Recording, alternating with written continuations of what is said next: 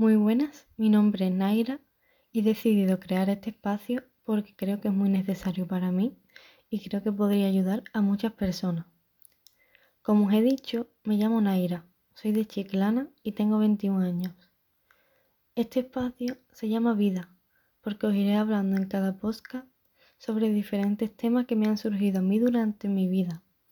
Espero de todo corazón que os guste, pero sobre todo espero poder ayudaros si así lo necesitáis. Voy a empezar hablando de la ansiedad. Por desgracia, un trastorno que muchísimas personas sufrimos en nuestro día a día. ¿Qué es la ansiedad? Si lo buscas en internet, la respuesta es la siguiente. La ansiedad es una emoción normal que se experimenta en situaciones en las que el sujeto se siente amenazado por un peligro externo o interno. O si lo buscas en otra página, aparece la siguiente. La ansiedad es un sentimiento de miedo, temor e inquietud puede hacer que sudes, que te sientas inquieto y tenso y tener palpitaciones. Puede ser una reacción normal al estrés. Bien, esa sería la definición. Pero ¿qué es realmente la ansiedad? Pues la ansiedad es ese dolor en el pecho que parece que alguien te está presionando constantemente. La ansiedad es esa angustia por notar que te falta aire. Es sentir que las piernas te tiemblan, que el corazón te va a mil, sientes que tu alrededor es extraño, que te ocurrirá algo terrible. Estás en tensión por si te tuvieras que defender de, algo o alguien. Sientes que tu cabeza va a mil por hora y no puedes pararla. La ansiedad te crea miedo a que te abandonen. Tener ansiedad es tener dificultad para controlar tus preocupaciones. Es anticipar lo que pasará en un futuro constantemente. Es sentirte todo el tiempo muy irritable. Es tener dolores de cabeza, dolores musculares o estomacales. La ansiedad es tener insomnio, estoy nervioso, llanto fácil. Por la ansiedad, dejas de hacer cosas que antes te gustaban, empiezas a aislarte, empiezas a sentir miedo. Tener ansiedad es sentir mareo varias veces durante el día. ¿Cuáles son los tipos de ansiedad?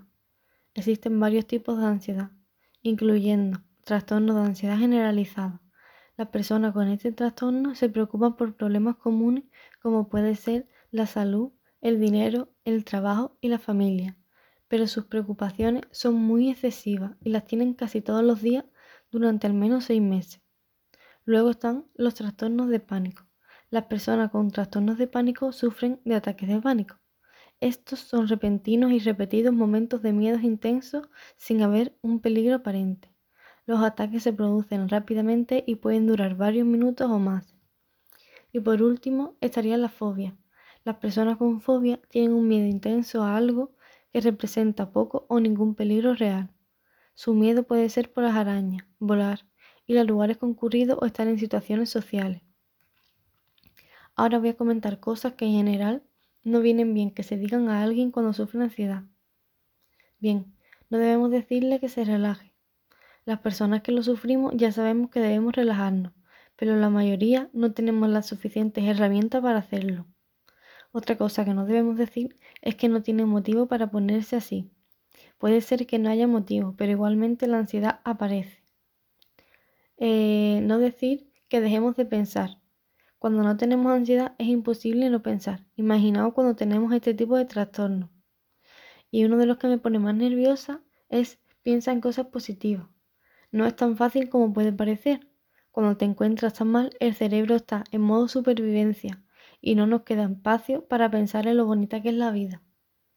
Cosas que sí puedes decir a alguien cuando sufre ansiedad. Sé que es complicado por lo que estás pasando. Te estás esforzando mucho para salir de esto. Me alegra mucho que vayas a terapia. Si necesitas algo, cuenta conmigo. Jamás te jugaré. ¿Puedo darte un abrazo? Desahógate todo lo que necesites. Aquí estoy si lo necesitas. No te dejaré solo. Bien, Ahora voy a hablar de algunas cosas que empeoran la ansiedad, como por ejemplo tomar cafeína, no exponerse nunca al sol, pasar tiempo con personas tóxicas, no llevar una vida saludable. Cosas que sí ayudan a disminuir la ansiedad. Pues, por ejemplo, los ejercicios de respiración. Los ejercicios de respiración lento, constante y enfocado son una gran manera de reducir la ansiedad y el estrés. Cuando comienzas a sentir que la ansiedad o el estrés va aumentando, Existen varios ejercicios simples, pero eficaces para ayudarlo a, disminuir su ritmo cardíaco y calmarse. Cuando sienta que está comenzando a sentirse nervioso o ansioso, comience con este ejercicio simple conocido como respiración cuadrada. En total, va a respirar profundamente tres veces, pero puede hacerlo tantas veces como desee para ayudar a aliviar su ansiedad. En cada una de las tres respiraciones, inhale por 3 segundos, mantenga el aire por 4 segundos y exhale por 4 segundos. 4 segundos hacia adentro, mantengo 4 segundos y 4 segundos hacia afuera. También, distraerse con actividades es una gran técnica para reducir el estrés y la ansiedad. Como muchos de nosotros estamos encerrados en casa, existen muchas actividades para distraernos y mantenernos creativos y en movimiento. Aunque salir puede ser una causa grande de ansiedad, ir a caminar es una gran manera de incorporar un poco de ejercicio a nuestra rutina.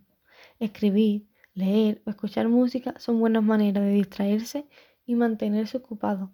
Puedes darte una ducha, puedes ir a lugares que te hagan sentir bien y segura.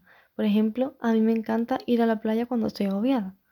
Y bueno, hasta aquí el podcast de, de la ansiedad y os voy a dejar abajo los enlaces para los ejercicios de respiración. Espero que os haya gustado.